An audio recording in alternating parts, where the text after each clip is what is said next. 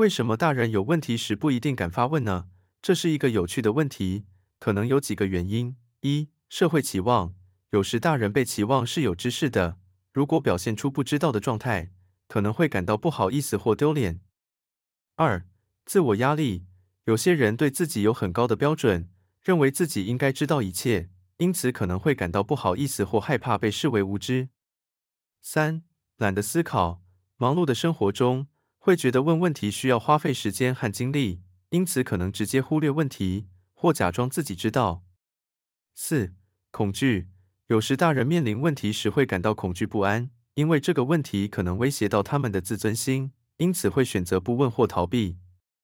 总之，问问题是一个学习和成长的过程，无论是小孩或大人，都应该勇于面对不懂的地方，并且学习如何提出好问题。这样才能更好地理解世界和自己。